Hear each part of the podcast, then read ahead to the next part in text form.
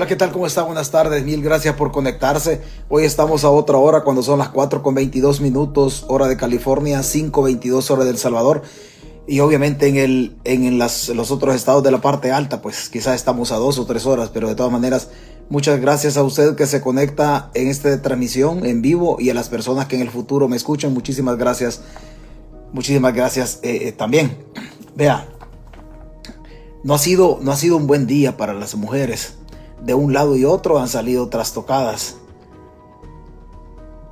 Un parcito de banadas de lo que nosotros hemos, hemos dicho acá eh, en todo esto parece ser o pareciera ser de que de que Fernando del Rincón, aunque no es cierto, sino que lo vamos a dejar así nada más, pero pareciera ser que nos escucha en la crítica que en la crítica que nosotros hacemos y que usted también se anexa en los comentarios, en la crítica que hacen otras personas también eh, en el tono elevando la denuncia en cuanto a la violación de derechos humanos, parece que nos escuchase eh, CNN, aunque no es así. Pero, pero esto nos lleva a nosotros eh, como personas que denunciamos la dictadura y la violación de los derechos humanos, nos lleva a sentirnos, a sentirnos complacidos.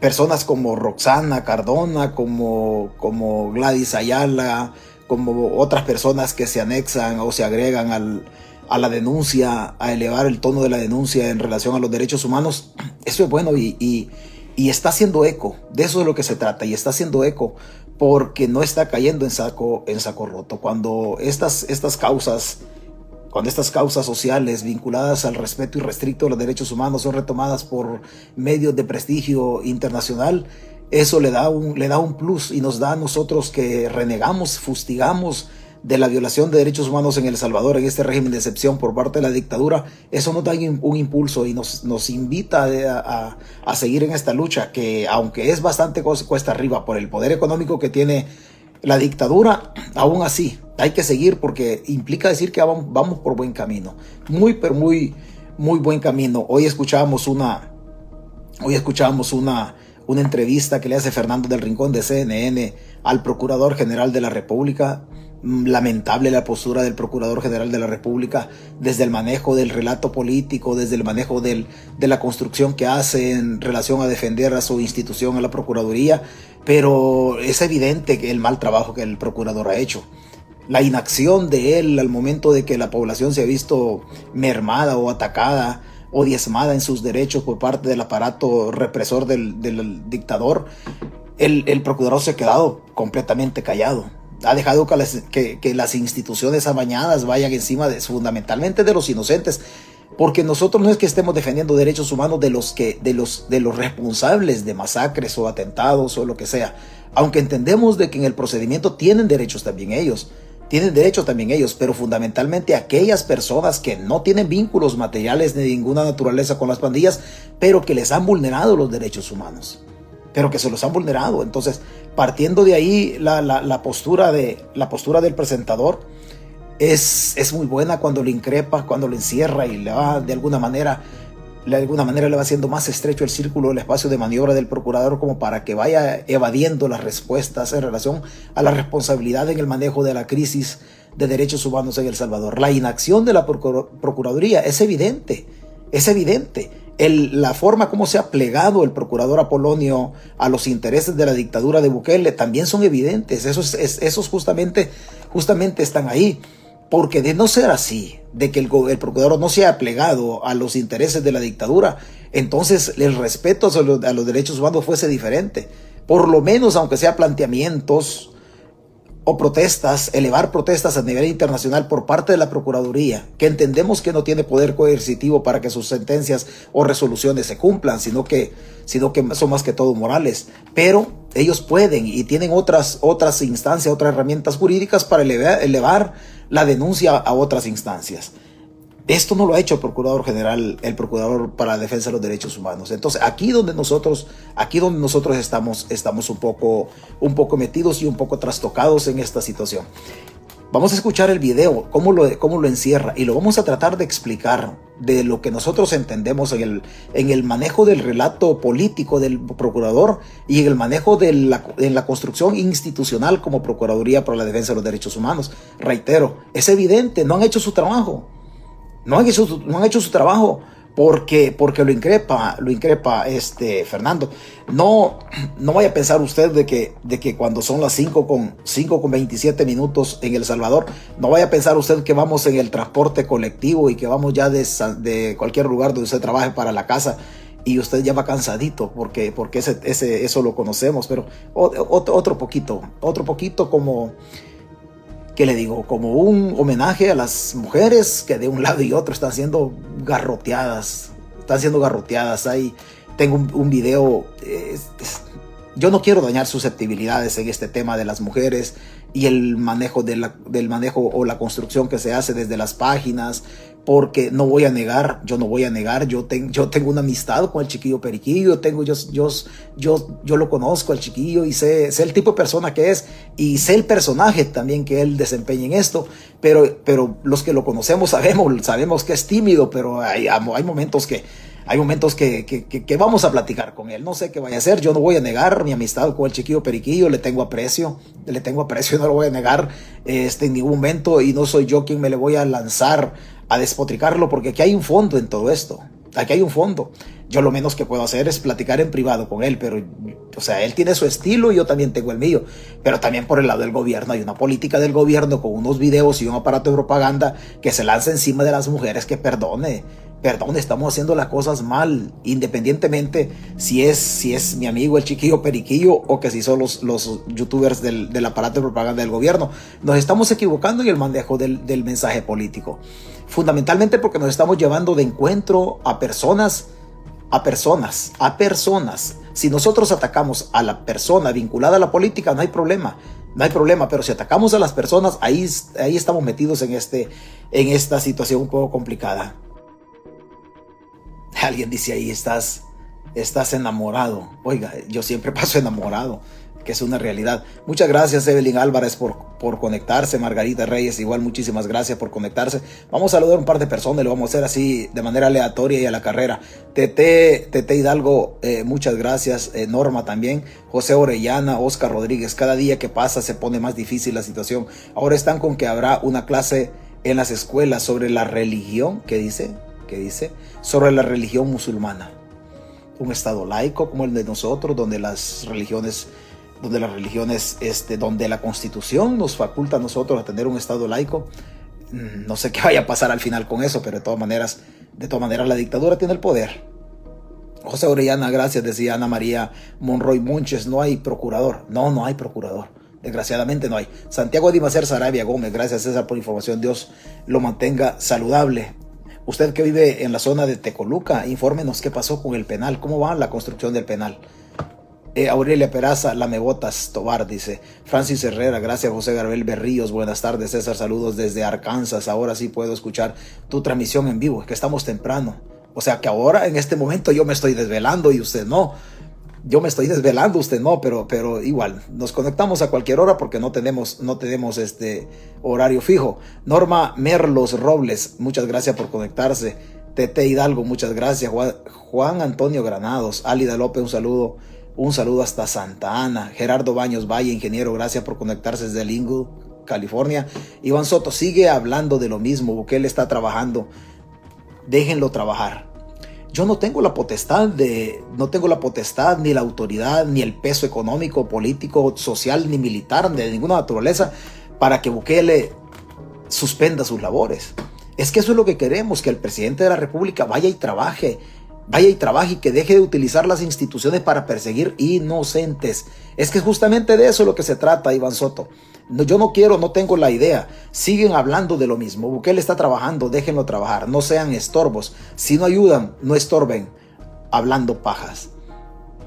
Si no ayudan, no estorben, dice, hablando pajas. Ese es el, ese es el inconveniente de... Ese es el inconveniente de todo esto, que nos fanatizamos. Mientras no nos toque a nosotros, no hay problema. Fanaticémonos porque, porque es el otro el que está sufriendo. Nosotros no somos todavía. Al rato nos toca, don Iván. Muchas gracias por conectarse, Carlos Chávez. El Salvador no existe procurador, todo es corrupción, dice. Gerardo Baños Valle, buenas tardes, muchos saludos y bendiciones. Gracias, Jacobo Escobar. Eh, Sobeida, González, muchas gracias. Hilda Hernández, saludos, César, dice. Extraño cuando pasa un día sin darnos una información. Eh, hay algunas cositas que Dios quiere nos alcance el tiempo y las toquemos.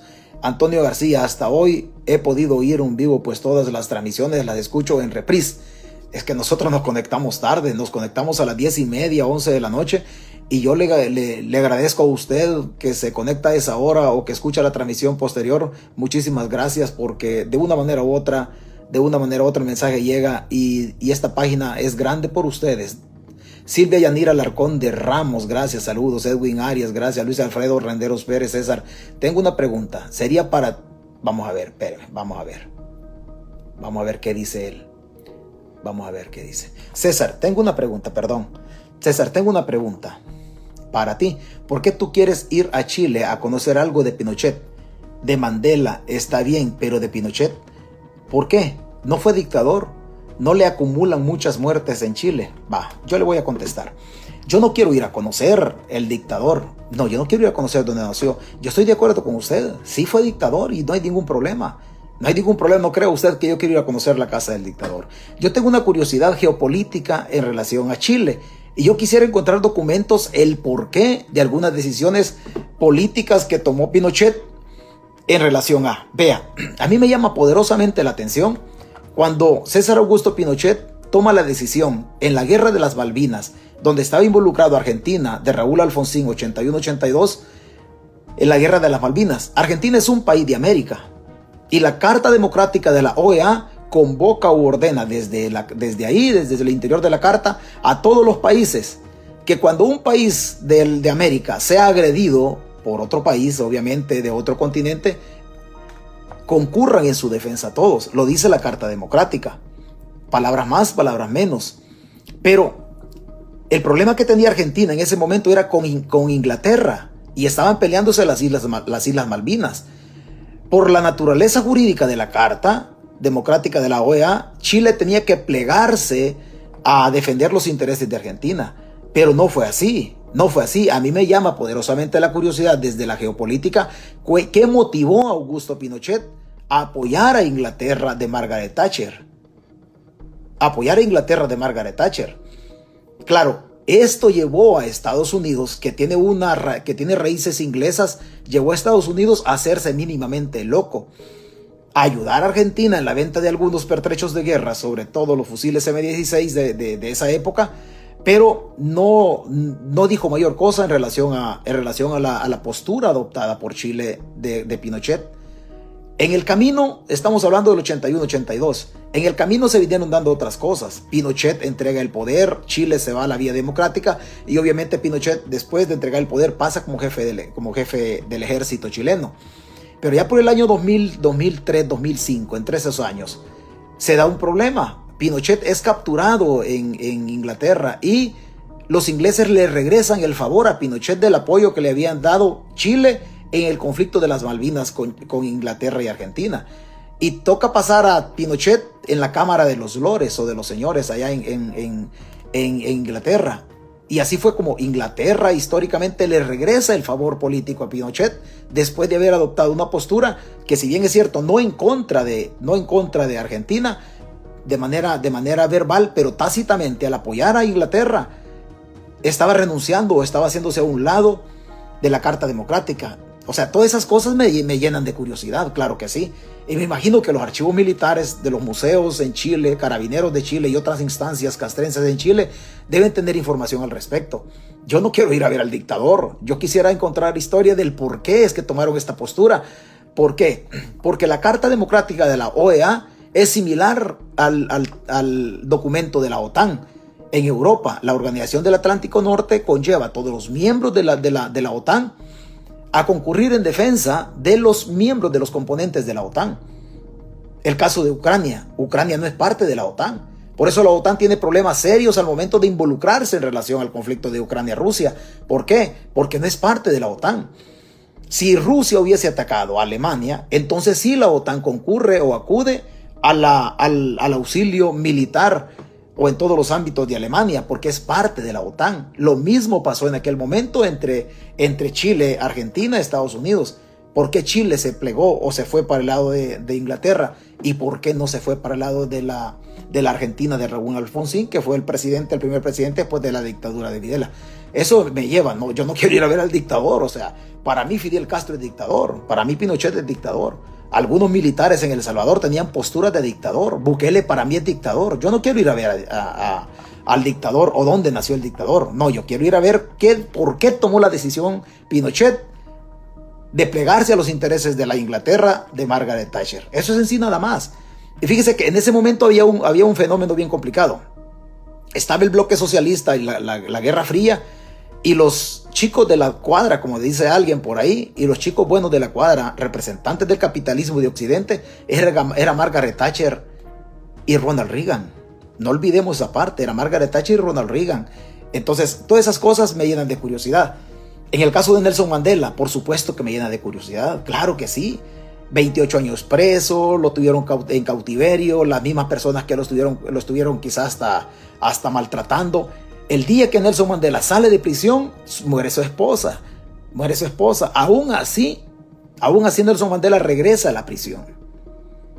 Regresó a la prisión y fue a perdonar a los, a los que lo tenían en cautiverio, a los guardias, a los soldados, lo que sea. Los fue a perdonar, les dice, ¿sabe qué? Yo los perdono, mi mujer murió, pero yo los perdono. Esa curiosidad del don del perdón, o sea, en este mundo, en este mundo donde, donde todos nos echamos zancadilla y nos, y nos, y el, el, corrupto no quiere que le digan corrupto, el, el, el, ladrón, el funcionario mañoso no quiere que, que nadie lo denuncie. Entonces, el mundo quiere que perdonemos, sí, que perdonemos, pero perdonemos las cosas que nos hacen a nosotros. Pero algunos funcionarios quieren que les perdonen el huevello. Sí, pero Nelson Mandela perdonó, sí, pero es otra clase de perdón. Esas partes de Mandela me llevan a mí a intentar también conocer esa parte, esa parte de, o intentar conocer esa parte de Sudáfrica. Eh, espero que le haya, le haya dejado satisfecho el Luis Alfredo Renderos Pérez en relación a César Augusto Pinochet, el general chileno. Bueno, Dani Aguilar, bueno, muchas gracias a todas, a todas las personas que están por acá conectadas, porque al final se nos hicieron bastante. Arturo Malcova, Apolonio solo es un peón del ajedrez del Nayib. Dice, bueno, que hoy temprano transmite. Sí, Anita, hoy estamos temprano. Sonia Costa, un saludo para don, don, Antonio, su esposo. Sonia, que todo le salga bien, que esté bien ahí en el Valle de San Fernando, California. Muchísimas gracias, Mercedes de Quintanilla. Gracias por sus deseos de bendición.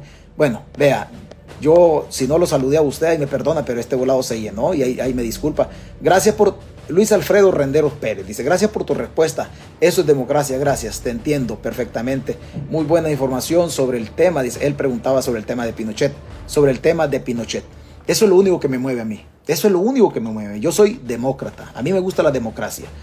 Y no creo usted que porque tengo un vínculo o un pasado militar en El Salvador, yo voy, a, yo voy a apoyar una dictadura militar. No, es el militar que llega de manera abusiva al poder, que se queda en el poder, que tuerce la ley, que, que desordena los escrutinios finales, que rellena urnas y que hace cualquier atrocidad contra el Estado de Derecho y las reglas de la democracia. Para mí es dictador. No importa que venga del ejército. Bukele, para mí es dictador. Ortega, para mí es dictador. Maduro, para mí es dictador. O sea, no, no, no pasa nada, es parte, es parte de la democracia. Esa es mi formación, son mis valores democráticos. De ahí para allá, pues alguien lo puede tener. Pero gracias, gracias Luis Alfredo por quedar satisfecho con mi respuesta. Bueno, vea, así, así estamos. Vea, Alessandra Linares dice, Emérita de Menéndez, gracias por conectarse. Gracias por conectarse, Medita. Voy a hacer yo las del chiquillo periquillo. Yo no voy a negar la amistad que tengo con el chiquillo periquillo y que platicamos, platicamos. Y yo, yo, yo soy de las personas que agradezco la consideración que tiene el chiquillo para conmigo. Platicamos y el, el chiquillo no es el del programa, es que es el, el rollo. Ustedes no lo conocen, no es el del programa. Si ni siquiera le gusta hablar. Saludos desde Plan del Pino en Soyapango, agradece, agradecida por sus publicaciones. Gerson, bueno, vea.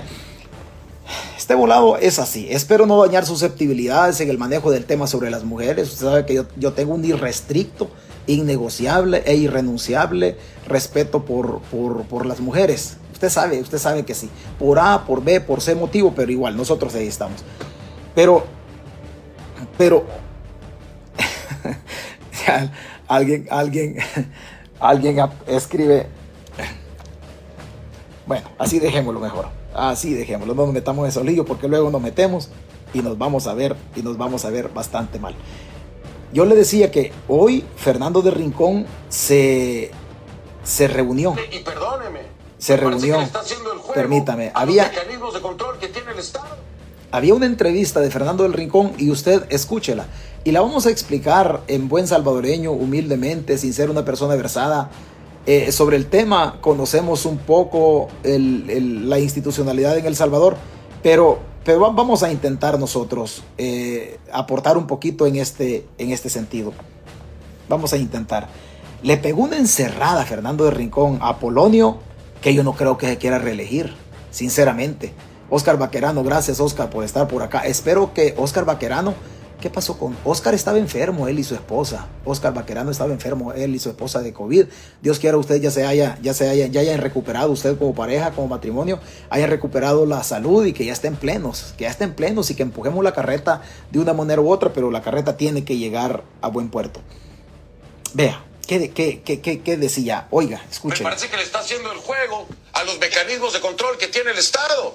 Cuando usted tiene que velar por los derechos humanos de personas que pudieron haber sido detenidas ilegalmente. Y tiene que ir por toda esta burocracia. No se mete en el Congreso, no levantan la voz y no denuncian que hay personas ahí que pueden tener 142 días inocentemente detenidas porque hay que seguir toda la burocracia procesal bueno, y entonces, ¿dónde está el trabajo de, la Procuraduría para exigirle al presidente Bukele que terminen? Bajo un estado de excepción se pueden tener mecanismos mucho más acelerados y deberían detenerse para beneficio de la Procuraduría de, Defensa de Derechos Humanos. Sí, yo le, yo, le comprendo su, preocupación, su opinión, pero evidentemente eh, desconoce el funcionamiento institucional de El Salvador. Y eso es lo que ocurre. Lo que pasa es que eh, cuando se arriba la institución hay un... Perdóneme, no, no, no, perdóneme, no, no, no, no, procurador, aquí yo... A ver, espéreme, a mí no me venga con esos mareadas. Conozco precisamente el funcionamiento, por eso se lo estoy delineando. ¿Sí? Conozco todas las reformas que se han hecho al Código Penal, las edades para detenerlos, los años, todo eso se ha hecho en el Congreso, se ha hecho express. Conozco perfectamente el funcionamiento. La Procuraduría no ha empujado hacia ese rumbo no ha empujado hacia eso. No me diga usted que no lo conozco. Cuando he estado siguiendo a Nayib Bukele desde que era candidato, cuando cené en esta ciudad con Nayib Bukele para oír sus planes. Conozco perfectamente. Entonces, a mí no me vengan con estas mareadas. Hay que asumir, no, no, procurador. Aquí hay que asumir algo. Aquí hay que asumir algo. El éxito que pueda tener Nayib Bukele es una cosa. Los atropellos y violaciones de derechos humanos es otra. Y lo que usted está haciendo es tratando de desviar la atención por la cantidad y el volumen. Cuando puede haber menores de edad detenidos ilegalmente junto a mareros en las cárceles donde corre el riesgo su vida. No fuera su hijo, porque terminaría con la burocracia de inmediato. Iría al Congreso. Vea, nosotros hemos denunciado en sendas transmisiones en tiempos obviamente pasados de que los que no tienen vínculos con pandillas les cuesta desplazarse en, el, en los centros penales. El sistema penitenciario salvadoreño es, ha sido y seguirá siendo dominado por pandillas. Ya hemos hablado de la dificultad que tiene la persona que no tiene vínculos con pandillas para encontrar un espacio físico donde pernoctar o dormir, donde tender su cartón, su pedazo de colchoneta, y que esta persona al momento de entrar en contienda por el espacio donde dormir, termina perdiendo la batalla o termina, termina perdiendo la oportunidad de, dormir mínimamente tranquilo.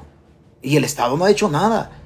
Hasta hoy, los que han fallecido en el sistema penitenciario en El Salvador son personas inocentes. A usted no le puede gustar lo que yo digo. A usted no le puede gustar. Un señor dice aquí, Douglas V. Celaya Paredes. Cabal, si son compadres los dos. Mira con quién es amigo, con el chiquillo periquillo. Las amistades las selecciono yo. Las amistades las selecciono yo. Y aquí no va a venir absolutamente nadie a decirle a César Fuentes de quién yo voy a ser amigo. En, la misma, en el mismo comentario suyo, cerca está Oscar Mejía, una persona del FMLN de izquierda. Y yo no soy de izquierda. Yo no soy de izquierda. Pero la democracia me ha llevado a mí a respetar a Oscar Mejía y a que él me respete a mí. Por supuesto que por mi, por mi vínculo, por mi cercanía con el chiquillo periquillo, yo voy a platicar con él. Claro que sí lo voy a hacer. Claro que sí lo voy a hacer. Pero él tiene un personaje, la, gente que conoce al chiquillo sabe que hasta tímido es. Hasta tímido, cuando él no está en el personaje es hasta tímido. El problema de todo esto es que el espacio político, la creación del personaje político, no fue hecho por César Fuentes, lo hicieron ustedes mismos en Nuevas Ideas. La aceptación del relato, de la construcción del relato que tiene el chiquillo, y yo no voy a negar mi amistad con él, yo nunca lo voy a hacer. ¿Y por qué, por qué lo tengo que hacer? ¿Por qué lo tengo que hacer? Eso es como pedirle nosotros, como pedirle nosotros a Bukele que deje de negociar con pandillas. No lo puede hacer, no lo puede dejar de hacer. ¿Por qué? Porque ser delincuente para Bukele es su esencia. Es su esencia. Yo no estoy de acuerdo con el lenguaje que utiliza el chiquillo periquillo y por eso yo me voy a tomar la atribución, por la amistad, la vinculación que tenemos, a la cercanía, de platicar con él. Porque, porque yo conozco que el hombre cuando no está en el personaje, él es noble. Él es noble. Pero lo que ha pasado con él, lo que pasa con él, es una construcción que ustedes en Nuevas Ideas hicieron. No lo hemos hecho nosotros. No lo hemos hecho nosotros. Usted se molesta con el chiquillo periquillo pero no se molesta con Walter Araujo. Y lo vamos a dejar ahí porque don Douglas, don Douglas dice, oh, es vulgar. César Fuentes responde por lo, que, por lo de César Fuentes y el chiquillo responde por lo de él. Cuando a mí me ha tocado corregir posturas personales, y aquí hay personas que me han corregido a mí para venir creciendo porque yo quiero morirme y no quiero terminar de crecer aún muerto. Y aquí, voy aquí puedo mencionar personas que han ayudado a crecer a César Fuentes en el transcurso o el desarrollo de esta página. Yo aquí puedo mencionar gente que me ha aconsejado cosas para que yo, para que yo corrija, como Carolina Román, como don Pedro Benavides, un señor que se conecta de Belice y es raro que lo haga por sus cuestiones laborales, como Nuria de Anaya. Me han, me han corregido a mí en algunas cosas. Ese es el crecimiento que yo quiero observar. Y por eso yo no le cierro las puertas a que me corrijan. ¿Por qué? Porque yo quiero morirme y no quiero seguir, no quiero dejar de crecer. En ese mismo camino, en ese mismo camino y con la y con la el oído que me presta el chiquillo, yo voy a platicar con él. Es un grandísimo ser humano el chiquillo Periquillo. Es un grandísimo ser humano, pero es una construcción política la de él. El problema es que usted viene y, cuestiona al chiquillo Periquillo, pero no cuestiona los suyos. Y le voy a demostrar yo a usted, y le voy a demostrar yo a usted que sí existen en el fondo de lo que dice Alex Sumansor, yo estoy de acuerdo. En la utilización de las palabras, yo no estoy de acuerdo. Pero el fondo que él, que él muestra, yo sí estoy de acuerdo. ¿Por qué? Porque no vamos a negar nosotros, apartando el uso de las palabras, apartando esa utilización, no vamos a negar que la diputada Alexia Rivas es mentirosa. Y que en los set de entrevista la diputada decía de que se iban a bajar el sueldo, cosa que no ocurrió. No vamos a negar nosotros también de que la diputada Alexia Rivas decía de que se, eh, se iban a quitar el fuero, el constitucional, el privilegio procesal, y no se lo quitaron. Que no iban a tener celular, que no iban a tener este combustible, que no iban a tener otras prestaciones, y no se los quitaron. El problema de ustedes como golondrinos es que nadie los conoce mejor que Alex Humansor. Que Alex Humansor, que hoy está al lado de los opositores, excelente excelente. Pero desgraciadamente Alex lo construyeron ustedes. Alex se hizo cerca de Walter Araujo. Alex se hizo cerca del aparato de propaganda del Estado. Hoy no lo aguantan ustedes. Hoy no lo aguantan. Yo no voy a negar, yo no voy a rechazar porque él utiliza esas palabras, yo voy a dejar de ser su amigo. No, yo voy a aprovechar la coyuntura para acercarme a, él, para que él corrija el, uso de algunas palabras. Pero lo que Alex Humansor le dice, en el fondo de todo, a los funcionarios en El Salvador, si es que es la realidad. Lo que sucede en todo esto es que la falta de respeto hacia la persona humana se ha hecho de, a mansalva. Hoy lo siente la diputada, hoy lo siente la diputada, la diputada Alexia Rivas. Pero cuando el aparato de propaganda, los troles, los youtubers, las páginas, todas las personas que se hartan, que tragan de los impuestos del pueblo, pero que son achichincles del aparato y se vienen encima de nosotros, entonces parece ser que ustedes no se recuerdan de que también al otro lado hay víctimas. Las guerras políticas dejan víctimas en todos lados. Y ustedes deben acostumbrarse a que les soben la espalda y a que les peguen en la espalda. Pero como ustedes están en el poder e utilizan, utilizan el poder del Estado, la estructura del Estado y todo el dinero que genera el Estado en el presupuesto entonces ustedes se lanzan encima del que no piensa como ustedes piensan. Hoy el chiquillo Periquillo le pegó a una diputada corrupta de su partido. El fondo de lo que el chiquillo Periquillo dijo, yo estoy de acuerdo, son corruptos.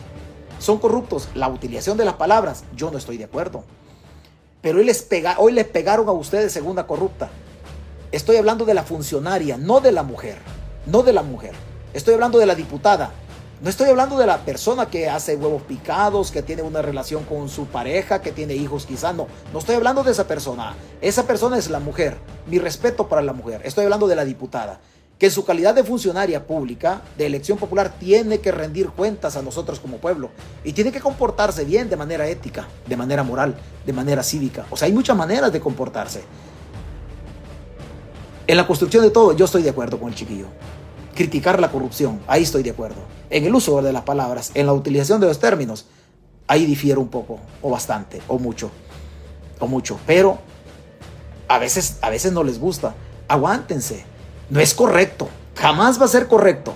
Ni para un arenero pegarle a alguien del frente, ni para alguien del frente pegarle a una, a una mujer con vinculación política o con nuevas ideas, o alguien de nuevas ideas golpear a alguien, eh, golpear moralmente desde el ataque del, ataque a la persona, no, no, no se vale, no se vale, no vamos a soslayar en ningún momento, oh, mire, es que como estos son golondrinos, hay que, hay que golpearlos, no, no, en las batallas políticas se tienen, que, se tienen que observar también principios, porque en todo esto, o sea, no podemos terminar siendo enemigos todos, no podemos terminar siendo enemigos todos, ¿por qué? Porque nuevas ideas, eh, nuevas ideas es un ciclo de vida nada más, política, va a pasar nuevas ideas. Va a pasar nuevas ideas, va a dejar de existir jurídicamente por los ciclos políticos que tiene que cumplir. Pero nosotros vamos a quedar como personas y nos vamos a encontrar un día en una calle y tenemos que saludarnos. O sea, la convivencia va a ser, va a ser, eh, va a ser primordial para nosotros. Porque la esencia del Salvador somos nosotros como ciudadanos, no son los partidos políticos. Los partidos políticos son la esencia de la democracia como vehículos que para alcanzar el poder. El PRUD desapareció, nació el PCN. El PCN ahí anda, ahí anda medio moribundo. Nació Arena. Arena está medio moribundo. Van a ser otro partido político. Van a ser otro partido político. Los, los, partidos cumplen un ciclo y nosotros no podemos estarnos lanzando improperios o descalificándonos solo porque no pensamos iguales. El no pensar igual es una obligación nuestra. Estamos obligados a no pensar iguales porque si pensamos iguales el mundo va a ser aburrido. No vamos a tener, no vamos a tener un rumbo individual hacia dónde llegar. Imagínense un mundo que pensemos igual, es un país que todos pensemos lo mismo. Qué aburrido sería, ¿por qué? Porque no hay contienda. No hay contienda, no hay controversia. La controversia es bonita, de manera civilizada, para conducirla en el camino y sentarse todos en una mesa, los que no pensamos iguales, todos sentarnos ahí de manera civilizada, desde el uso del discurso, del diálogo, de la retórica política, de manera ordenada, desde ahí podernos de acuerdo. Pero si vamos a empezar a, lanzarnos por un lado y por otro y, amenazarnos y a matarnos y a esto y lo otro, nos, vamos a equivocar. Nos vamos a equivocar y va a costar. Solo le respondí al Señor esto nada más. Lo que dice Fernando del Rincón, nosotros lo hemos observado. Le cuesta a la gente pernoctar o dormir en los centros penales. Le cuesta. Los 35 fallecidos que observa las Naciones Unidas en su petición de información al, gobierno salvadoreño 35 personas fallecidas, sin vínculos con pandillas, que observan en su cuerpo moretes, golpes, sinónimo de tortura. Eso no lo podemos negar. Las 22 personas que también lo, lo, observan en el informe de las Naciones Unidas, 22 personas que murieron por negligencia del Estado, porque tenían hipertensión, porque tenían diabetes, insuficiencia renal, y la medicina era un requisito sine qua non para ellos para existir. O sea, era imperativo que el Estado les colaborara para que esta persona no fallecieran. Y el Estado no, no quiso hacer nada. Fallecieron 22 personas. Sumémosle 35. Hay 12 personas que no se sabe los motivos de su muerte. No se sabe dónde están, si están en una fosa común o qué pasó con ellos. Nadie dice por qué, por qué murieron. En un estado, como dice Fernando del Rincón, esta denuncia las hemos venido nosotros observando todo el tiempo. Todo el tiempo. El Estado está torturando a la gente lo está torturando. El problema suyo es que no le ha tocado a usted. Primero Dios si no le toque, pero cuando le toque, si no podemos hacer más, mande un mensajito. Y desde un mensaje, desde un mensajito suyo, vamos a elevar la protesta. No podemos hacer más, pero es lo único que podemos hacer. Y hacemos tanto, y hacemos tanto, que las Naciones Unidas conoce de los informes sobre violación de derechos humanos por parte del régimen en El Salvador que los medios internacionales también conocen de la violación de derechos humanos, como lo, como lo observa en la entrevista con Apolonio Fernando del Rincón.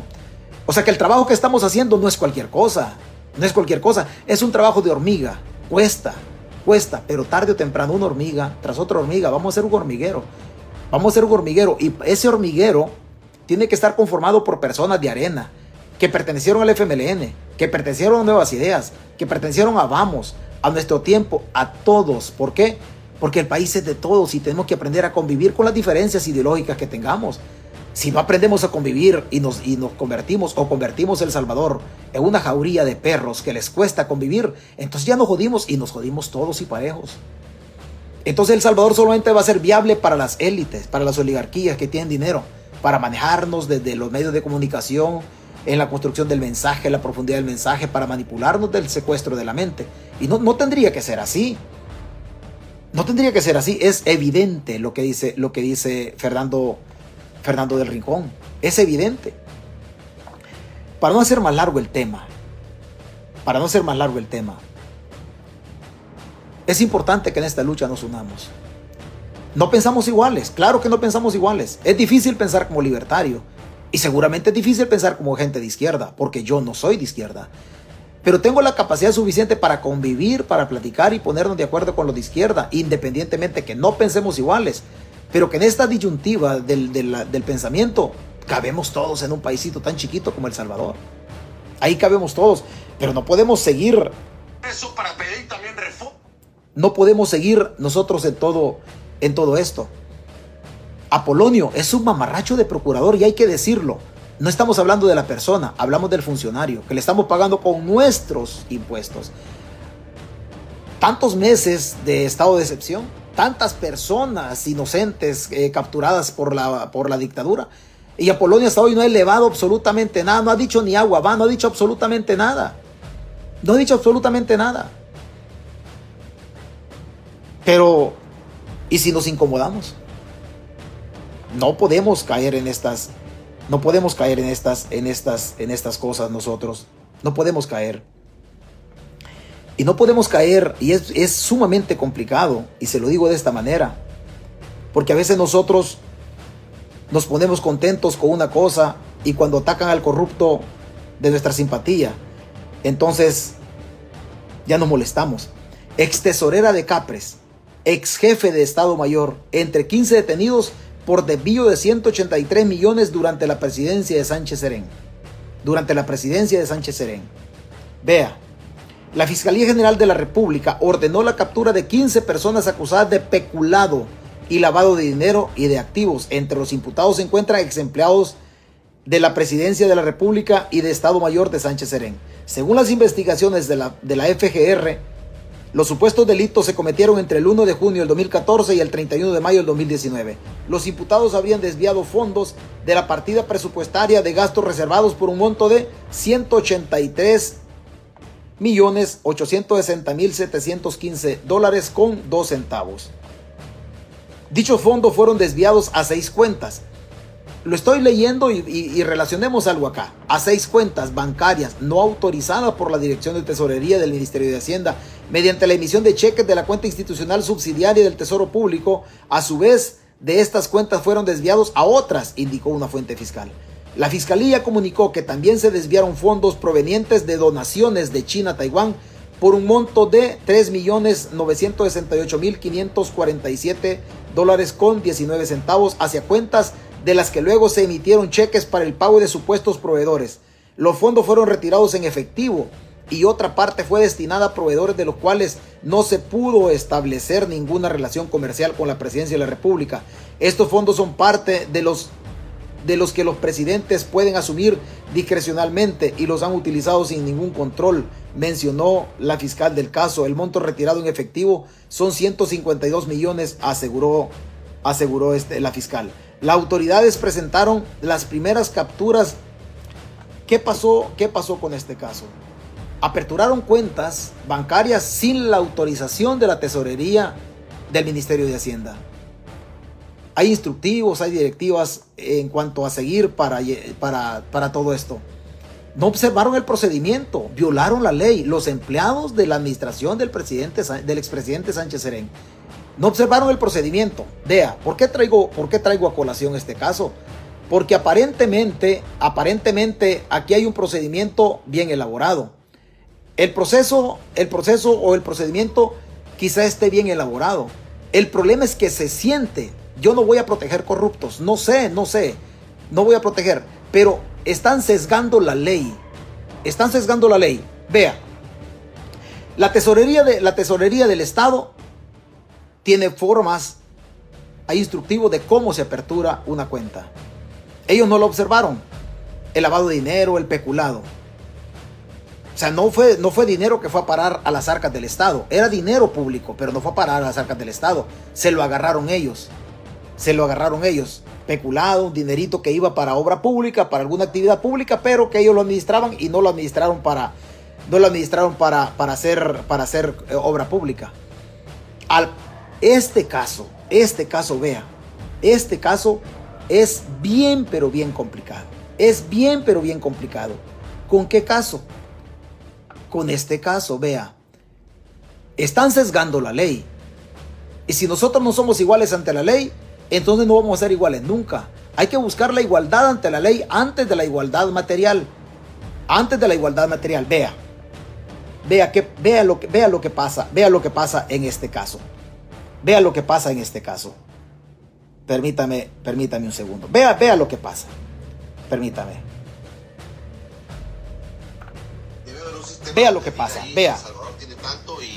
Aquí está jugando con este dinero, está jugando y va, va ganando o va perdiendo. Eso se puede ver. Sí. O sea, eso eh, hay una aplicación, yo, yo, la tengo en mi computadora eh, y todos los días la veo en diferentes momentos del día y entonces tú apretas un botón y te dice del portafolio de Nayib Bukele, porque está el nombre de Nayib Bukele. Ah, no, no del gobierno de El Salvador. Sino de Nayib Bukele. ¿Cuánto vale ese portafolio en y ese eso momento? es así. Claro, porque está en su teléfono, está su nombre, todo. ¿verdad? Es cierto. Claro. Este dinero está a nombre del presidente. claro. Él ha dicho, ¿verdad? Que él es el que compra todo desde su teléfono, él tiene todas las claves. Pero no es dinero de él. Claro. La pregunta es, ¿cómo ha llegado ese dinero a su teléfono? Si lo quieren ver físicamente, ¿verdad? O sea, ¿con qué autorización? ¿verdad? La Asamblea Legislativa autorizó que eso sucediera, se pasó una ley para que eso sucediera. ¿Por qué el Ministerio de Hacienda le transfirió a, a su cuenta personal al presidente esa cantidad de dinero? Em, ¿Cómo responde el presidente ante las pérdidas em, que, que hay en ese momento, ¿verdad? etcétera? Pues, o sea, todos son temas legales para los abogados. Claro. ¿Cuál es el problema? ¿Cuál es el problema de los funcionarios de Sánchez Serén, de los que capturaron? Que dineros públicos no fueron a parar a cuentas públicas. Dineros públicos fueron a parar a cuentas personales y lo retiraron de esa manera. ¿Qué está haciendo Nayib Bukele en relación al Bitcoin? Dineros públicos sin autorización de la Asamblea, sin una autorización legal, ha ido a parar ¿dónde? Al portafolio de inversión de quién? De Nayib Bukele.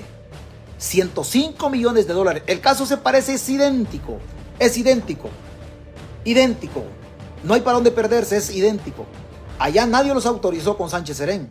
Absolutamente nadie. Agarraron el dinero público, lo lavaron de una manera u otra, cometieron peculado y lo retiraron. Más de 152 millones de dólares. Nayib Bukele está haciendo lo mismo, lo mismo, lo mismo, lo mismo. ¿Qué hace Bukele? Compra Bitcoin con dineros públicos, le hacen transferencias desde la Tesorería del Estado al Ministerio de Hacienda, se lo transfieren a él. ¿Con qué autorización, presidente? Con ninguna. Ninguna. No hay una ley. ¿Quién puede hacer transferencias? ¿Qué puede autorizar? La Asamblea Legislativa, mediante una ley. La obligación de legislar es de la Asamblea Legislativa. El presidente no ha agarrado 105 millones de dólares del dinero del pueblo para comprar Bitcoin. Y el portafolio está a nombre de Bukele. O sea, es lo mismo, no, no hay para dónde perderse. En el entendido que el procedimiento que le están aplicando a los de Capres sea idéntico. Idéntico. O sea, ¿por qué, ¿por qué torcemos la ley solo para aquellos? Si aquellos la deben, que la paguen. Pero es evidente. Lo que dice Luis Membreño, esta entrevista a Luis Membreño le costó salirse, correrse del Salvador, que lo, lo, lo sacaron. Lo que dice Luis Membreño es una noticia. La Fiscalía General de la República bien puede retomar esta noticia. Bien puede retomar, solicitarle al medio de comunicación TVX que le certifique el video en donde Luis Membreño virtió esta opinión, no política, sino técnica. Técnica. Posteriormente, judicializando todo, la petición, primero peticionando al medio, llamar, mandar a llamar a quien originó la, a quien originó la causa. ¿Quién lo origina? Luis Membreño. ¿Por qué dice esto? Técnicamente lo puede sustentar y a partir de ahí iniciar una investigación contra quién? Contra Bukele, que se está robando el billete. Idéntico procedimiento. Idéntico procedimiento. No hay para dónde buscarle. No hay para dónde buscarle. Es idéntico. Aquí no hay, no hay para dónde perderse. Luis Membreño lo dice claro. Claro, le dice. El dinero, el, él lo compra, pero con dinero del pueblo. ¿Quién autorizó? Este es un tema para los abogados, dice él. Como queriéndose, queriéndose salir de la responsabilidad. Yo lo que trato de decirle, lo que trato de decirle es que cuidado con las mafias. Que mientras usted pasa penurias y pasa calamidades en su caserío, en su cantón, en su pueblo, su colonia, su barrio donde usted vive, mientras a usted le cuesta conseguir la comida, ellos bien fácil hacen cualquier chanchullo y son millones los que desvían. Son millones los que se desvían en la estructura del Estado. No estoy hablando de partidos, estoy hablando del Estado. De las mafias que han gobernado y de las mafias que gobiernan. Auténticas mafias. Después usted tiene serios problemas al momento de, una insuficiencia renal. No, no, hay medicina, no, hay, no están los medicamentos. Es un montón de problemas en todo esto. Es un montón de problemas. ¿Qué van a decir los señores de Nuevas Ideas? Que metan preso a Sánchez Serén. No estamos hablando de él, estamos hablando de la administración de él. Estamos hablando de la administración, no de la persona de Sánchez Serén. Si nosotros fuésemos parejos y no anduviésemos nosotros de ninguna manera abrazando al corrupto de nuestra simpatía, la ley debiésemos pedirla, que investiguen en la administración de Sánchez Serén. Y si pateó la mina de la ley, esa línea tan tenue, tan delgadita, entre hacer lo correcto y hacer lo incorrecto, y si ellos la deben, que la paguen. La pregunta es, ¿por qué podemos esperar? ¿Por qué podemos esperar que pasen cinco años para iniciar un proceso penal en contra de Bukele si se está hueveando? Clarito lo dice Luis Membreño.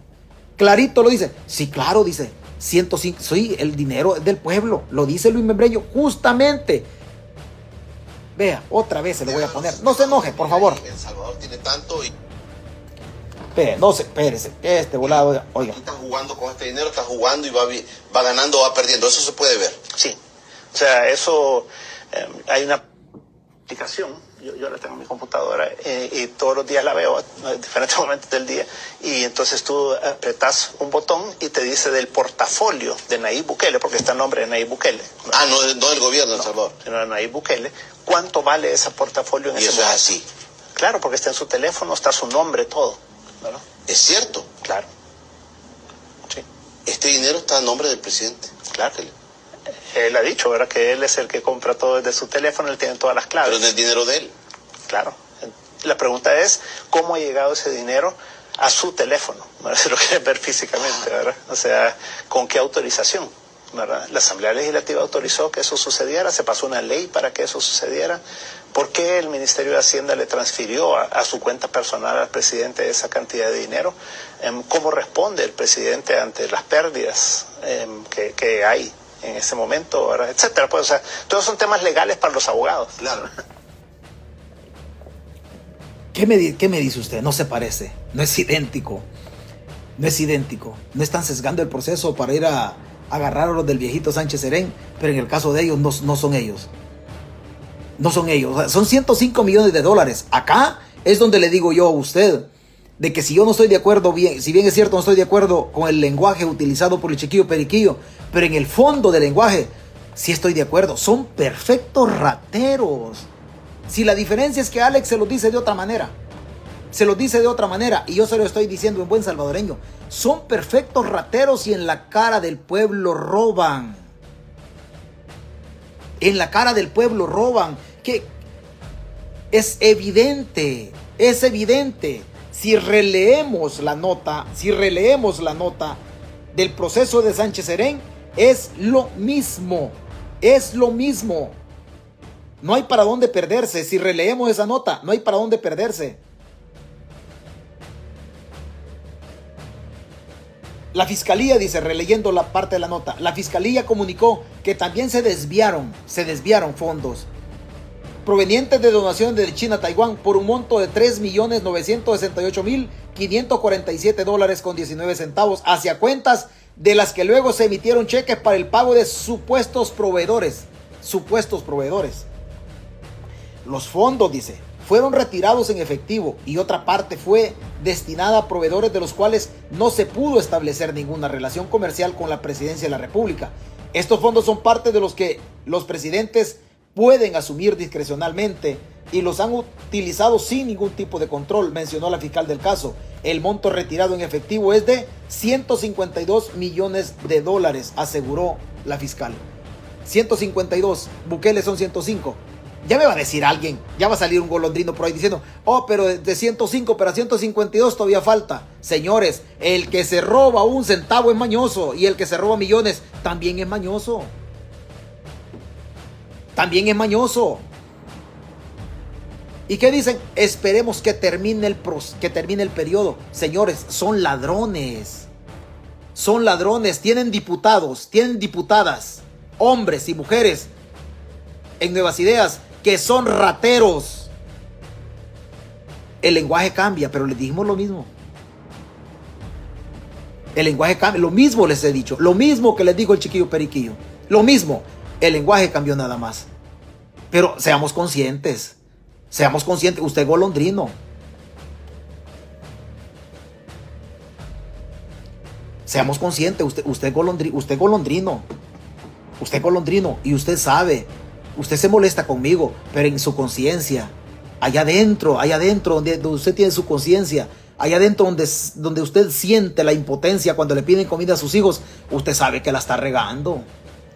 Usted sabe, allá adentro, allá, allá en el fondo, cuando sus hijos le piden un par de zapatos porque ya solamente la, la planta del pie anda por ahí, o cuando su mujer le está pidiendo para ropita interior y usted como marido no tiene, que no le alcanza porque no hay trabajo, usted como golondrino sabe que la está regando y que usted está apoyando a un gobierno que usted sabe que es corrupto solo por jalar contracorriente con el otro, el, vecino y que tiene una apuesta. Este, este voladito de aceptar, miren, nos hemos equivocado nosotros de manera sistemática en los últimos 40 años y no pasa absolutamente nada en aceptar. Pero este tipo es un ratero que agarra su dinero como lo han agarrado los gobiernos en el pasado como lo han agarrado los gobiernos en el pasado. Y usted viene... Efraín Rodríguez dice, está molesto porque no te dan chance de robar. Nosotros no nos acostumbramos a eso. No nos acostumbramos a eso. No nos acostumbramos en ningún momento. A robar no. De nuestro pueblo, de nuestro pueblo en Chalatenango se conecta mucha gente del pueblo, nos escuchan nos escuchan. Aquí se conecta mucha gente. Ya, ya hemos tenido nosotros el privilegio de saludar a la gente de mi pueblo. En mi pueblo no pueden, a César Fuente le pueden imputar de todo, de todo. Travieso, era vago, me gustaba andar para arriba y para abajo, pero nos creamos bajo, bajo un sistema, un sistema muy, pero muy yuca. Mi papá no nos dejó pasar una. No nos dejó pasar una. Y nadie de mi pueblo puede decir que César Fuentes anduvo hueveando. Jamás. No nos criaron en eso. Es que para robar no se necesita ser pobre. Para robar no se necesita tener dinero. Para, para robar se necesita ser sinvergüenza, ser ratero, ser ladrón, no tener valores. No tener valores. Si una persona pobre, una persona pobre, el mundo del poder en El Salvador dicen, es que es pobre, es pandillero. O es que es pobre, es delincuente. La experiencia nos dice lo contrario. La experiencia nos dice lo contrario. Hemos tenido presidentes rateros, ministros rateros, diputados rateros. Bueno, tenemos uno que es ratero, que ha negociado con pandillas, que ha utilizado el Bitcoin, que se ha hueveado el dinero del FODES, que ha hecho lo que ha querido. Que ha hecho lo que ha querido. ¿Tiene más dinero Nayib Bukele que César Fuentes? Muchísimo más. ¿Tiene más valores Nayib Bukele que César Fuentes? No. No. Mientras yo hablo y la gente de mi pueblo no me puede escupir la cara y la gente de mi pueblo nos escucha en diferido porque la gente le da miedo. Soy de un pueblito bastante, bastante humilde. Pero la honradez y honestidad que la que yo presumo, Nayib Bukele no la puede presumir. ¿Tiene necesidad, de, ¿Tiene necesidad Bukele de robar? No, no tiene necesidad. Ellos tienen la comida. Ellos tienen la comida. ¿Pero por qué roba? Porque está así. Así de sencillo. Pero no se enoje. Pero no se enoje. en Chalatenango, en Morazán, en Usulután, en La Unión, en San Miguel, Aguachapán, Sonsonate, Santana, La Libertad la Paz. En los 14 departamentos hay muchísimos salvadoreños pobres que son honrados y que son honestos. Y que el temor, y que el temor a Dios no les permite agarrar lo que no es de ellos. No les permite agarrar lo que no es de ellos. No crea usted que todos los salvadoreños tienen la misma práctica de los políticos. No, no hay muchísimos salvadoreños, muchísimos salvadoreños. La mayoría somos gente pobre, pero gente honrada. Gente pobre, pero gente honrada. Somos millonarios en valores de honradez y honestidad. Muchos de ustedes, muchos, muchos salvadoreños, millonarios en honradez y honestidad. Mientras los políticos son millonarios materialmente, pero son deshonestos y no le tienen, no le tienen temor a Dios y no tienen temor de que un día un día que se mueran, no se van a llevar nada. No se van a llevar nada. Bueno, está transmitiendo el chiquillo Periquillo. Dicen un saludo al chiquillo Periquillo. Yo no voy a renunciar a la amistad de él por usted. No, yo voy a platicar con él. Yo voy a platicar con él. Pero es que este tipo de cosas no cree usted que, no cree usted que es, que es propio, que es propio de... no se enoje, vea. Ya calentando motores, ya calentando motores. El 15 de septiembre hay una actividad de las organizaciones sociales en El Salvador y vamos a, vamos a, vamos a hacer campaña para que la gente llegue a las arterias de la ciudad capital calentando motores nada más, solo calentando motores. Ya no vaya a pensar usted que, vea, vea.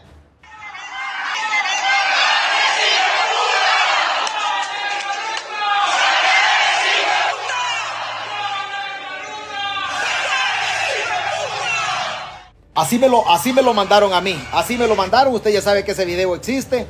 Usted ya sabe que ese video está por ahí. No, no vaya a decir, ah, que este, este está maltratando a mi, a mi, a mi dictador. No, no se, no se moleste. Pero las organizaciones hicieron, hicieron una convocatoria para que usted llegue, para que usted llegue ahí al... Escuche, ese es el video de ellos.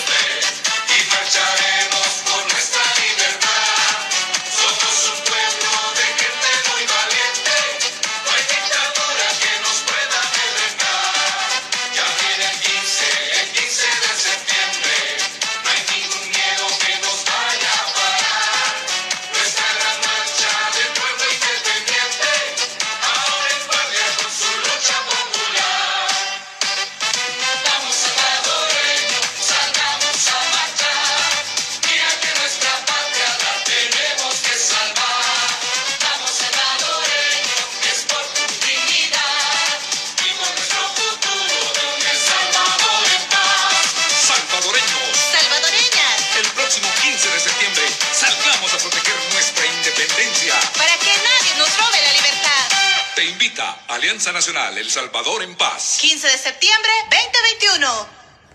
Bueno, ya cumplimos, ya cumplimos. Ya cumplimos 15 de septiembre. Vaya a las arterias de la ciudad capital. Va a haber un evento cívico, cívico, una marcha que tiene que ser pacífica, un día más de nuestra, de nuestra independencia y nosotros como pueblo tenemos que ir buscando de una manera u otra la, la emancipación. La emancipación.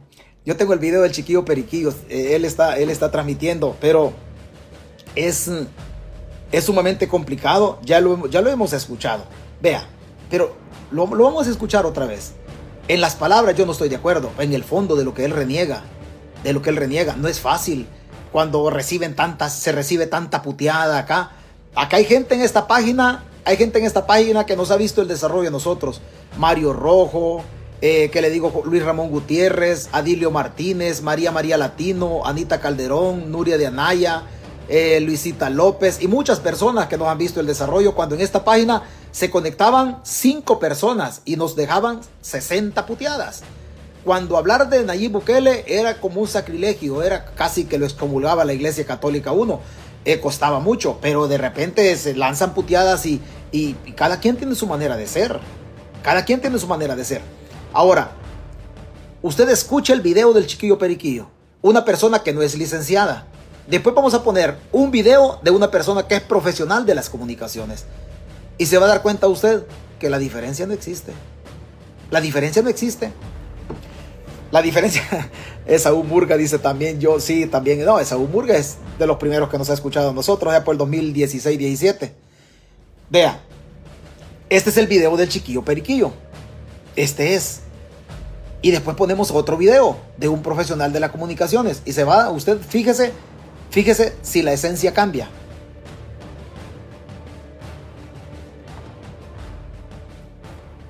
Permítame un, permítame un segundo, permítame un segundo. Es que es un personaje el chiquillo, yo, yo, yo le digo honestamente, yo soy amigo de él y yo no voy a dejar de ser amigo de él, él tiene su manera de ser. Yo no respondo por lo que él dice, yo respondo por lo mío. Él tiene su, tiene su manera y pues, y que lo haga de esa forma. Ay, perdón. Yo quiero empezar. Ya vi que actualmente los diputados tanto un monocerote de plante culero que tiene, porque yo así lo veo, y así lo veo con plante culero. Discúlpenme, discúlpenme. Pero esa es mi percepción. Ahora, yo no estoy afirmando que él sea culero ni que se la coma, pero quiero decirles algo. Miren, no sé por qué. Señores, ¿me estoy escuchando bien o no? Por favor, que alguien me diga, porque el ice está bajando. Fitch Martínez, bendiciones, papi, bienvenido. Beto González, saludos, por favor que alguien me diga si el, si, el, video está bajando, porque está bajando, no sé por qué. Bueno, volviendo al tema, ahí he visto yo unos posts, videos que me han sacado en YouTube, videos en Facebook, bueno, es Mata, Walter Araujo, y un viejito cerote que se llama Giovanni Galea, que vámonos a, a producción. Miren, yo no sé, les quiero, es que traigo unos temas demasiado demasiado serios los temas. Miren, yo no sé, señores. Él es Alex, él es Alex Humansor y usted ya lo, usted ya lo conoce. Usted ya lo conoce, pero vea, vea, ¿por qué hoy que Alex Humansor está a este lado, usted le llama de todas maneras? Le dice chancho, le dice gordo aquí, le, le dice gordo allá, le dice de todas maneras. Disculpe, él no es Alex Humansor a la par de Bukele. ¿No es Alex Humansor a la par de Bukele?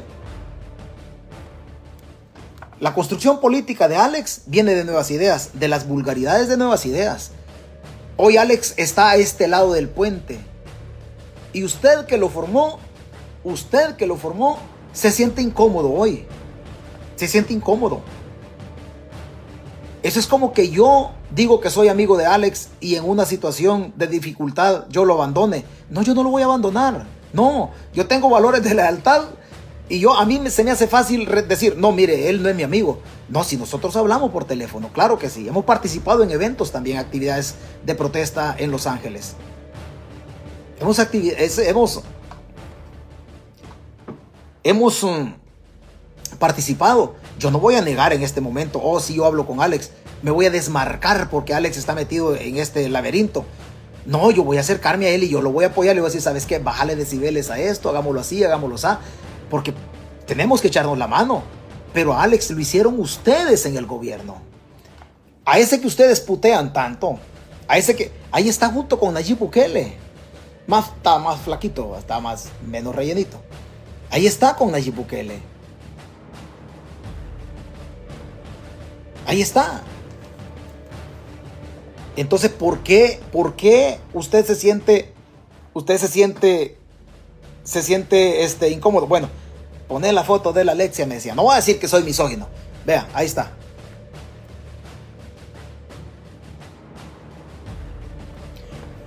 Mire, aquí pasa alguien y me dice, me dice alguien que Alex Humansor, ese maje me dice, ese maje es un resentido porque no le dieron un hueso. Pero hueso de qué puede, hueso de qué puede querer Alex? Para ir a trabajar El Salvador. Allá donde están matando la gente. Si aunque uno gane menos en el entendido, que uno gane menos en Estados Unidos, por la seguridad uno se queda aquí, comiéndose la marucha más tranquilo. Comiéndose la marucha más tranquilo. Como quiera. ¿Cuánto le puede pagar el gobierno a Alex Humansor?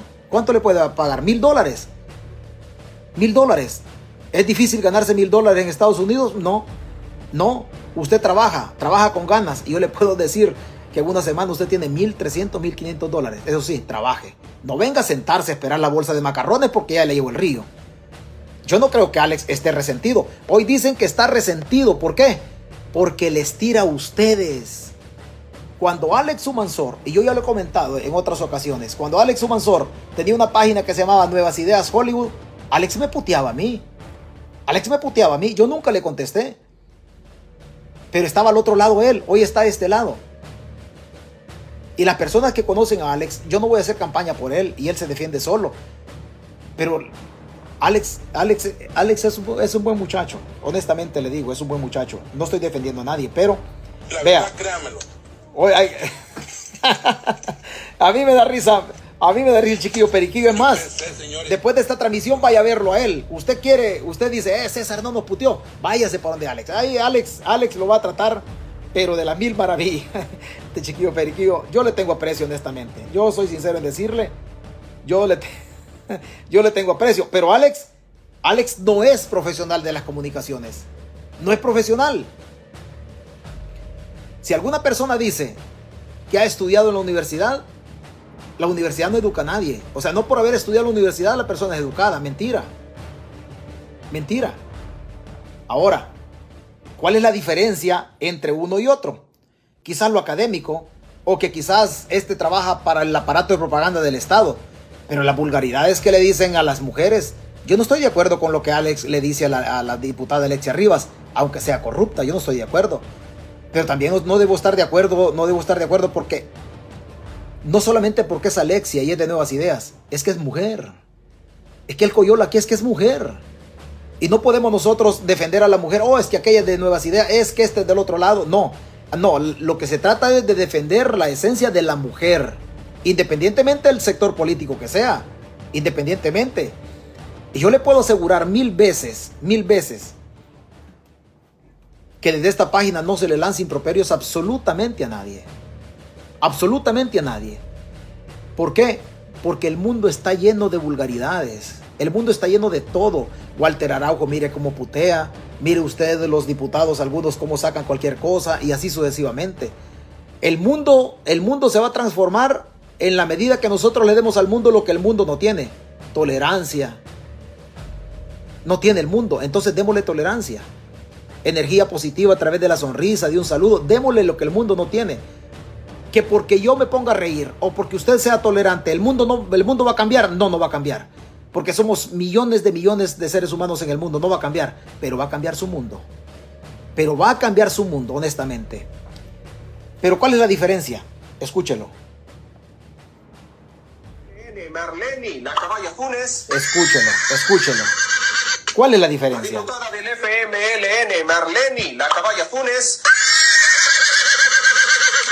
Parte, la diputada Cascabel Belloso. Y hablando de la diputada de Usulután, Marlene la Caballa Funes, la diputada Sueci Callejas le dio tremenda arrastrada, que la caballa se quedó sin relinchar. Esta semana, la diputada más payasa de esta temporada, Marlene la Caballa Funes, representante de Usulután. Yo sé que mis amigos usulutecos no se sienten representados por esta caballa, pues Marlene la Caballa Funes hizo uno de sus clásicos live querida diputada Marlene Funes Rivera, alias La Caballota. Y después de esta aclaración bien aclaratoria de la Marlene y la Caballa Funes, podemos concluir una cosa, que estas viejas no tienen nada bueno que hacer. Y hablando de la Caballa Funes, pues la Marlene se puso a relinchar en la plenaria, como siempre. Veamos el caso de la Cascabel Belloso. Oigan a esta descarada. Ahí veíamos esta semana a la Caballa Funes apoyando a la gente. Esperemos en Dios que gran parte de la oposición inútil desaparezca en el 2024. De seguro queda uno que otro engendro de estos, como la Marlene o como el Excelsa. ¿Es diferente el mensaje? No, no es diferente. No es diferente. La única diferencia es que el muchacho José Youtuber es un profesional de las comunicaciones. Y yo le voy a decir con todo respeto, so pena de que el muchacho se lance en mi contra, que no le guste lo que voy a decir, pero me tiene sin cuidado. Me tiene sin cuidado. Ganarse el dinero en un canal de YouTube lanzando improperios contra una mujer es una bajeza. Es una bajeza. Aquí un señor pasa y me dice, pero él no putea a los salvadoreños como ese chancho de Alex Humansor. Alex se refirió mal a Alexia Rivas y es una mujer. Es una mujer. Y también tenemos que defender a la mujer llamada Alexia Rivas. Llamada Alexia Rivas, no piensa como nosotros. No estamos hablando de la política en este momento, de la mujer involucrada en política. Estamos hablando de la mujer a la que le viene el periodo, a la que va al, baño, a la que come, a la mujer. La que puede traer seres humanos al mundo, que puede concebir, que puede tener una relación de pareja. Estamos hablando de la mujer que Alexia Rivas no es de nuestra ideología política, no es de nuestra ideología política, menos de la libertaria. Que yo no estoy de acuerdo con Alexia Rivas, la diputada, en sus prácticas corruptas, no estoy de acuerdo. Pero la mujer sí hay que defenderla. Independientemente de que sea nuestra ideología o que sea opositor o no sea opositor. En este caso es del oficialismo.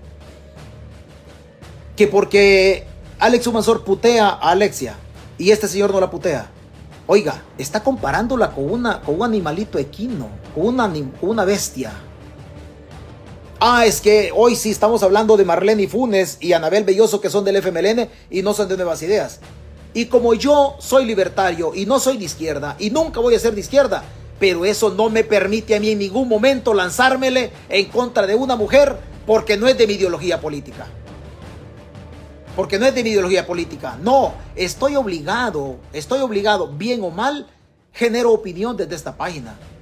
Estoy doblemente obligado, primero por ser hombre, segundo por generar opinión, en defender a cualquier mujer independientemente que sea de mi ideología política. Tanto Marlene Funes como la diputada Belloso no son de mi ideología y yo nunca voy a ser de izquierda, pero voy a defender a la mujer siempre. Siempre. Así como también el caso de Alexia Rivas. Así como también el caso de Alexia Rivas. No es correcto. Porque muchos de ustedes, su mamá es mujer y está viva, bendito sea Dios. Muchos de ustedes, sus hijas son mujeres o niñas y van a ser mujeres en el futuro. Y muchos de ustedes, seguro estoy, que los momentos más bonitos en este mundo los han pasado al lado de una mujer. Al lado de una mujer y solamente lanzar improperios porque alguien no piensa como yo pienso y eso me, me, habilita a mí para lanzar cualquier cosa. No, señores. No, señores. Esto es político. Pero porque es político, yo no puedo ir a, yo no puedo ir a descalificar a mi oponente pegándole un balazo. ¿Por qué? O yo no puedo ir a descalificar a mi oponente, en este caso las mujeres, matándole el espíritu, dejándola viva con los ojos abiertos y yo actuando como animal, lanzándomele a, joderle el espíritu, a maltratarle el espíritu, a joderle su autoestima. O sea, ¿quién autoriza? ¿Quién autoriza? Nadie tiene que autorizar eso. Nadie tiene que autorizar eso. Y por eso haciendo uso de, de la cercanía con el chiquillo periquillo, yo lo voy a exhortar a que le baje un poquito. A que le baje un poquito. Y seguro estoy, seguro estoy que él lo va a hacer. Seguro estoy. En el caso de José Youtuber, la obligación es mayor. ¿Por qué? Porque él es profesional de las comunicaciones. Las plataformas, los canales de YouTube, el Facebook, donde usted o donde usted escuche cualquier cosa, vaya y escuche cosas que le llenen de valor, de valores. No de valor de gritarle cosas, de valores, de valores morales, valores de educación formativa. Pero lo que se hace aquí, en contra de estas dos mujeres, y lo vamos a volver a poner, esta es una patanada ganarse el dinero lanzando improperios contra una mujer es renunciar a la propia madre que nos trajo al mundo. Es renunciar a la propia madre que nos trajo al mundo. La diputada del FMLN, Marlene La Caballa Funes, por su parte, la diputada Cascabel Belloso. Y hablando de la diputada de Usulután, Marlene La Caballa Funes, la diputada Sueci Callejas le dio tremenda arrastrada, que la caballa se quedó sin relinchar. Esta semana, la diputada más payasa de esta temporada, Marlene La Caballa Funes, representante de Usulután. Yo sé que mis amigos usulutecos no se sienten representados por esta caballa, pues Marlene La Caballa Funes hizo uno de sus clásicos live querida diputada Marlene Funes Rivera, alias La Caballota. Y después de esta aclaración bien aclaratoria de la Marlene y la Caballa Funes, podemos concluir una cosa, que estas viejas no tienen nada bueno que hacer. Y hablando de la Caballa Funes, pues la Marlene se puso a relinchar en la plenaria, como siempre. Veamos el caso de la Cascabel Belloso. Oigan a esta descarada. Ahí veíamos esta semana a la caballa Funes apoyando a la gente. Esperemos en Dios que gran parte de la oposición inútil desaparezca en el 2024. De seguro queda uno que otro engendro de estos, como la Marlene o como el Excelsa. La verdad uno se queda sin palabras. Uno se queda sin palabras. A no ser que estas personas no les gusten las mujeres. A no ser que no agradezcan que la mujer sigue siendo el vehículo divino que Dios utiliza para traer seres humanos al mundo. A no ser que no entiendan, a, no ser que no entiendan que la mujer tiene un rol social que jugar, pero más allá del rol social, antes tiene un rol divino cuando concibe. Cuando concibe. A nosotros los hombres nos han dicho de que somos el sexo fuerte y que la mujer es el sexo débil. A ver si con una parida nosotros los hombres aguantamos el estirón. No lo aguantamos. Las mujeres lo aguantan porque hay un rol. Ya Dios las mandó con un rol a jugar aquí en este mundo. En este mundo. Entonces, ¿por qué vamos a denigrar o a lanzar improperios contra, contra una mujer solo porque no piensa como nosotros pensamos? Imagínense que dice, oh, los opositores, imagínense los libertarios. ¿Cuántos libertarios somos? Somos pocos. Somos pocos las diputadas Marlene, Marlene Funes y Anabel Belloso pertenecen al FMLN, a las mismas cuatro letras guerrilleras a las que yo en la guerra me enfrenté, con los que yo me tiré balazos en la guerra y que logré, sobrar, gracias a Dios, y que nos tiramos balazos a matarnos, y no nos matamos, aquí estamos todavía. Aquí estamos todavía. La democracia nos permitió quedarnos en este escenario. Y el escenario de la democracia requiere tolerancia requiere respeto. Si no aprendemos a respetarnos y a ser tolerantes de que las formas de vida, las, diferentes formas de pensamiento que hay, tenemos que convivir con ellas. Y porque estas mujeres pertenecen al FMLN, una, una, un, movimiento que en aquel tiempo fue guerrillero, eso me autoriza a mí a descalificarlas porque yo fui guardia nacional. No, no, no, yo fui guardia nacional. Pero allá en la Guardia Nacional, a la que tanto vilipendiaban por violación a derechos humanos, por tortura, por lo que usted quiera, ahí, ahí, ahí enseñaban valores. Ahí enseñaban valores. Y nos enseñaron que el honor es una divisa dentro del guardia en aquel tiempo. Y que algunas personas hicieron las cosas chuecas, sí, pero no fue política institucional. No fue política institucional. Y desde mi postura de guardia nacional, no puedo en ningún momento lanzármele a la gente de izquierda solo porque no piensan como yo pienso. Mi respeto irrestrito e innegociable hacia la mujer. Y lo mismo voy a decir, mi mamá es mujer, mis, hermanas son mujeres, mis hijas también son mujeres. Y los momentos más bonitos en este mundo hasta los 52 años los he pasado al lado de una mujer. Y con todo respeto no sé cuántas me faltan. Pero, pero no podemos, bajo ningún argumento, bajo ningún argumento podemos usted que se conecte en la página, usted que va a otras páginas, bajo ningún argumento se lance a atacar a una mujer, porque usted como hombre se va a ver mal. Cuídese. Buenas tardes. Buenas noches.